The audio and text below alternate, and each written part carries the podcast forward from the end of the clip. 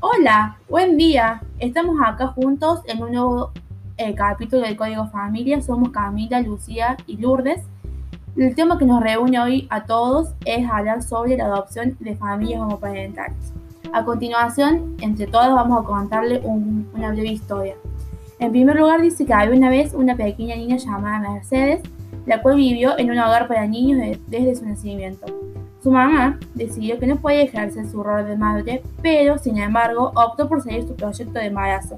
Residió en este lugar hasta los 5 años, hasta la llegada de una pareja que le recibiría con mucho amor y cariño. La pareja, Pablo y Agustín, tuvieron que luchar durante años por la adopción de Mercedes, desde su corta edad de un año. Ellos notaron en estos años que su orientación sexual era un impedimento para poder incorporar otro miembro a la familia, ya que este era un deseo que anhelaban hace mucho tiempo. Hoy Mercedes tiene 15 años, va a la escuela, asiste a clases de baile y arte, pero sin embargo suelen generar demasiadas miradas y murmullos cuando Pablo, Agustín y Mercedes salen a hacer los quehaceres de la vida cotidiana. Si bien lo que acabamos de contar es una historia ficticia, no deja de ser algo que ocurre en nuestra sociedad actual. Además, es una locura tener que plantear esto como debate, ya que la familia es familia, más allá de la orientación sexual, sexual que tengan los miembros. Sí, Cami, pero aunque esto nos parezca una locura, el plantearlo nos permite de alguna manera que se genere un debate para que posteriormente haya un cambio de paradigma y de miradas acerca de lo que es una familia.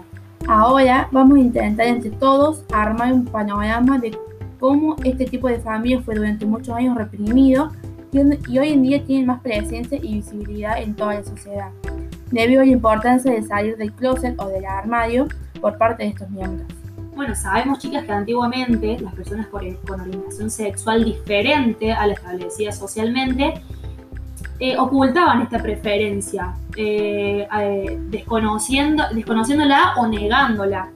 Además, hubo muchos casos antes que se casaban o se ponían en parejas con personas heterosexuales de, de su diferente sexo y tenían hijos, pero después de pasar un cierto tiempo se separaban y asumían ahí por fin su sexualidad, como nos dijo Lu, salían del closet. Pero sin embargo, siguen con sus roles maternos y paternos.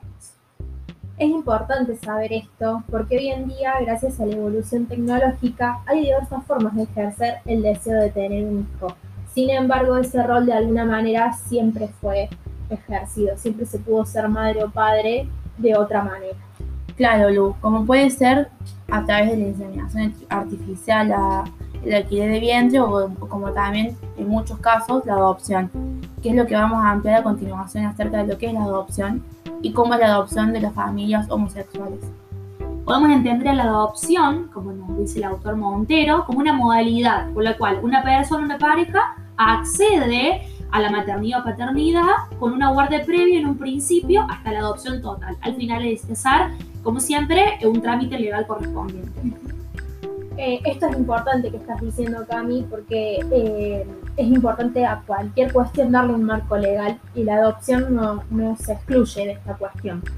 Eh, los diferentes países se rigen por leyes y Argentina también.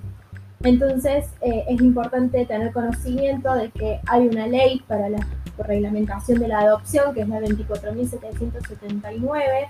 En ella se establece que una persona soltera puede adoptar sin hacer consideraciones respecto de la orientación sexual. Desde que fue aprobada la ley de matrimonio igualitario en 2010, las personas que pertenecen a la comunidad LGBT también pueden adoptar como parejas. Eh, esto antes de que se fuera sancionada la ley, eh, solo era eh, posible que estas personas adoptaran siendo solteros. Como dice Lu, con esto de la ley de matrimonio igualitario y esto de que deben adoptar solamente solteros, hay una contradicción entre lo que ocurre en la realidad y lo que establece la ley.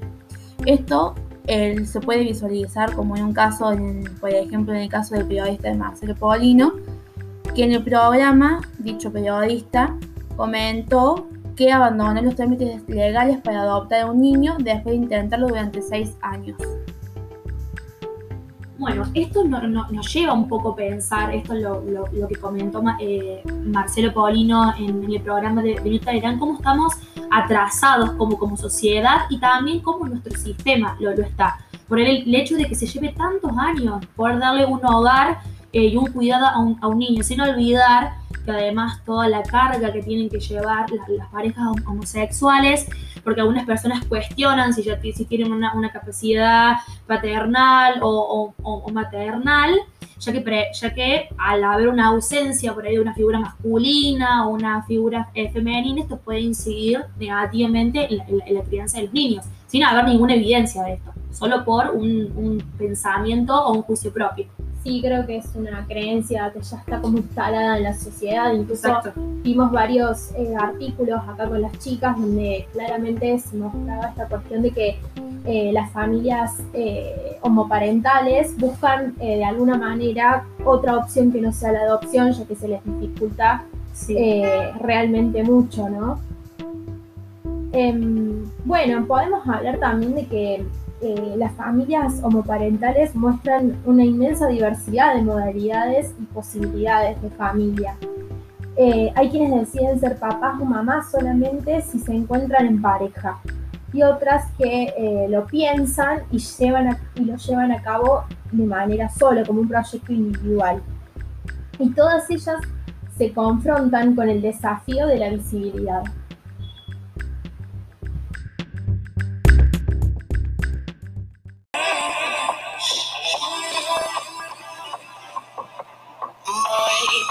yo hoy, sin religión, sin izquierda o derecha, sin reglas como un hoy. Sé muy bien quién soy y si me dan y me da igual lo que pienses, amor es amor.